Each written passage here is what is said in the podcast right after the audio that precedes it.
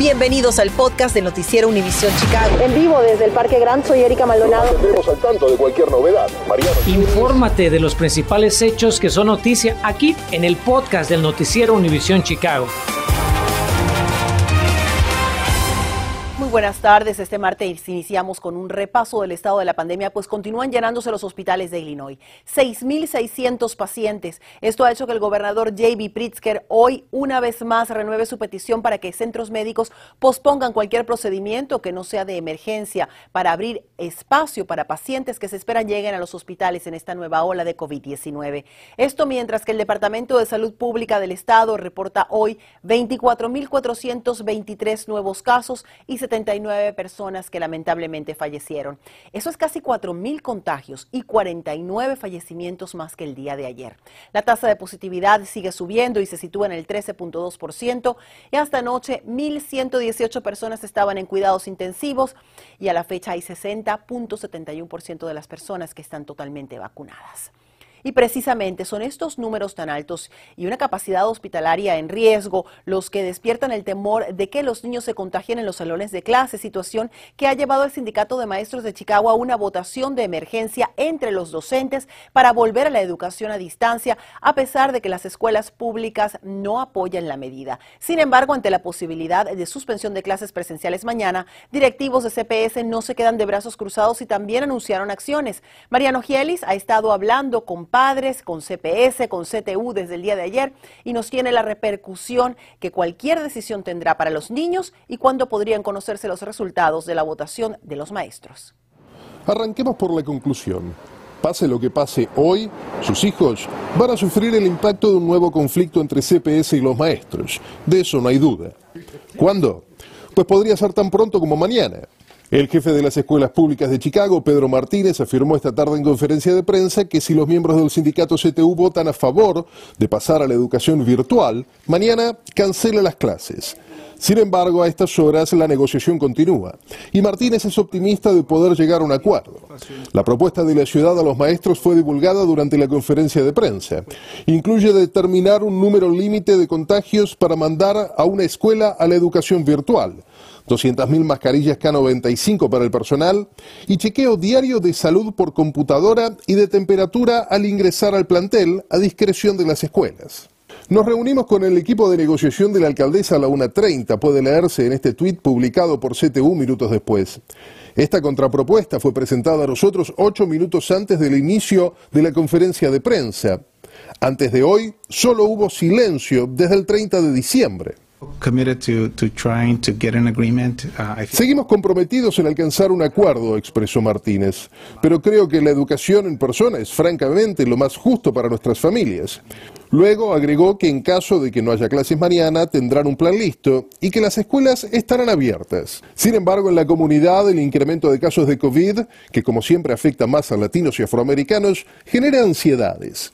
Eso lo pudimos comprobar platicando esta mañana con residentes en el norte de la ciudad. ¿Estarías de acuerdo con la posición de los maestros de que todo el distrito tiene que pasar a educación remota? Mejor sí, porque se están enfermando ahorita los niños mucho. Y está cambiando el, um, clima. ¿Tú entenderías que ellos, por proteger su salud, decidieran pasar a educación virtual? Ah, mientras sea de, por, este, por el hecho de la salud, yo creo que sí. Martínez, la alcaldesa Lori Lightfoot y la jefa municipal de salud pública, la doctora Alison Arwery, sostienen que la ansiedad de la comunidad es producto más que nada de la desinformación, que las escuelas son más seguras incluso que el hogar familiar. El COVID es el enemigo, no CTU, tampoco nosotros, aclaró Martínez. Desearía que todos estuviéramos del mismo lado para proveer información adecuada a la comunidad, reflexionó. Lo que indican las estadísticas es claro. Los niños siguen teniendo un riesgo menor que los adultos de sufrir síntomas graves durante una infección de COVID. Pero ante la magnitud del presente brote, las hospitalizaciones de menores de edad han aumentado drásticamente a razón de 7 por día, según datos del Departamento de Salud Pública. Se espera que el resultado de la votación de los maestros esté listo para las 9 de esta noche y será dado a conocer públicamente alrededor de una hora después, según nuestras fuentes en CTU. Lo mantendremos al tanto de cualquier novedad. Mariano Gielis, Noticias Univision, Chicago. Y más adelante en el noticiero investigamos en profundidad sobre los centros alternativos de pruebas de COVID-19 que han surgido a través de la ciudad de Chicago y que pudieran no ser confiables. En algunos casos estarían pidiendo pago por la prueba. Quédese con nosotros. Y mientras representantes republicanos de Illinois se movilizan contra la orden de mostrar prueba de vacunación en el condado Cook, la orden autoriza el ingreso de solamente clientes vacunados a lugares públicos cerrados como restaurantes o gimnasios donde se vendan comida y bebida y que entró en vigencia el día de ayer. Pero un grupo de legisladores republicanos dio una conferencia de prensa virtual expresando su oposición, alegando que castiga aún más a los negocios que ya están afectados por la pandemia. Aquí es donde yo veo realmente el problema. La gran mayoría del país no está implementando este tipo de mandatos. Y, por ejemplo, ¿qué pasa con visitantes de otro estado que de pronto se encuentran con que no pueden comer en algún lugar de nuestra área? Esto crea una situación difícil para los restaurantes y no los hace lucir nada bien. Hasta el momento, la presidenta de la Junta del Condado Cook, Tony Preckwinkle, no se ha pronunciado con respecto al desacato de varios suburbios de implementar esta medida.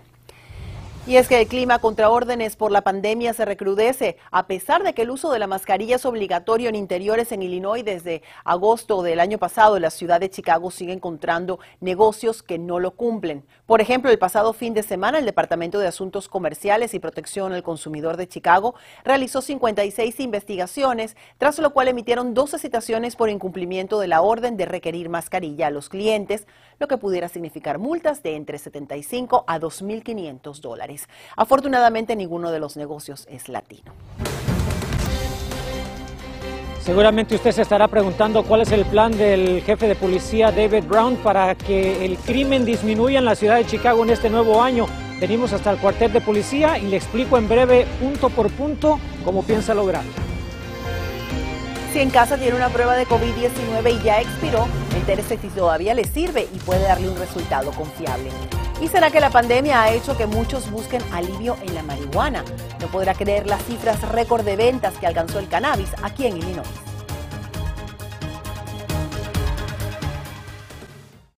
Infórmate de los principales hechos que son noticia aquí en el podcast de Noticiero Univisión Chicago.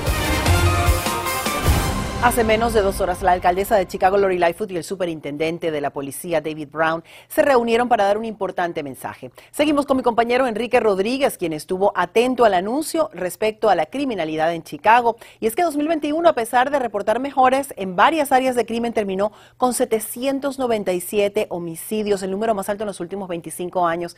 Enrique, buenas tardes. Cuéntanos cuál fue el anuncio de las autoridades hoy.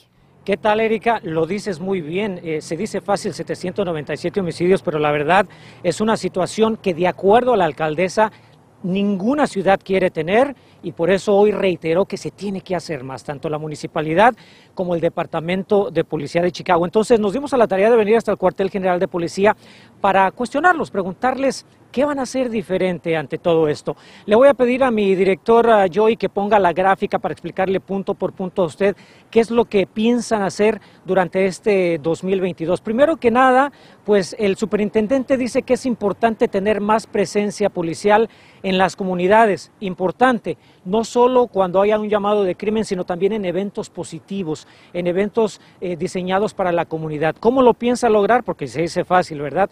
Bueno, piensa seguir asociándose con todas las diferentes agencias del orden para poder lograr esto.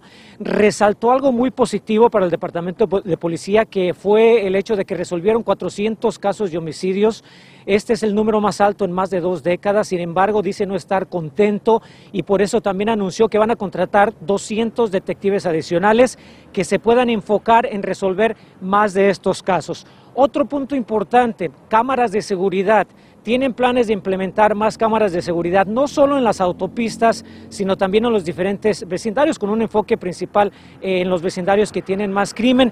Y algo que seguramente hemos oído muchísimo, usted estará de acuerdo conmigo a lo largo de los años y décadas con todos los jefes de policía, es tratar de que se mejore el sistema de justicia criminal, de que las leyes sean más estrictas en el estado de Illinois. Lo hemos escuchado todo el tiempo, mas sin embargo han pasado los años y nada ha cambiado. Por eso dicen que van a enfocar su lucha en seguir pidiendo la ayuda de legisladores estatales para lograr que esto ocurra. Ahora, seguramente usted en casita está pensando que estamos escuchando más de lo mismo, ¿verdad? Que no se está haciendo nada diferente.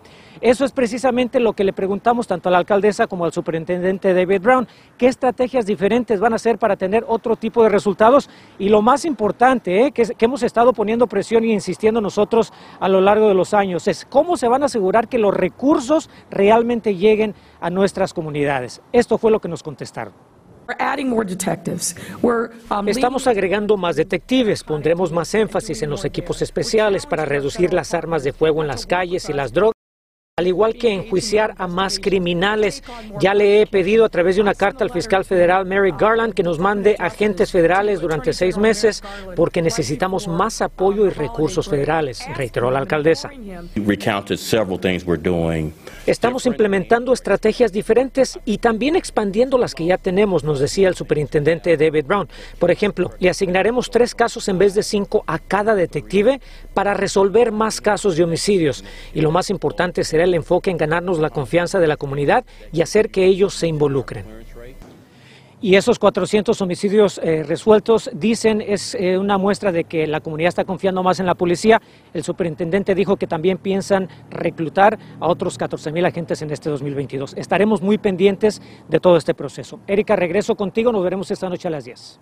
Gracias, Enrique. Ojalá que de verdad se refleje en la seguridad de nuestros vecindarios. Bueno, como le mencionamos al principio del noticiero, investigamos sobre los centros alternativos de pruebas de COVID-19 que han surgido a través de la ciudad y que pudieran no ser confiables. Carmen Vargas habló con una especialista en el tema del COVID-19 y también visitó un centro aprobado por la ciudad para mostrarle a usted cómo puede diferenciar entre uno confiable y otro que no lo es.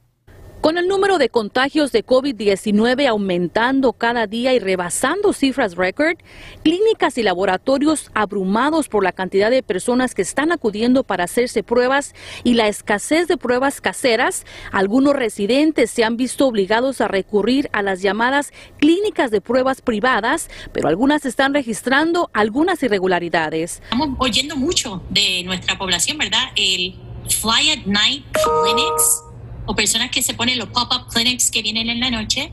Entonces, de, están, ¿verdad? Hay mucha queja de que no le están dando los resultados.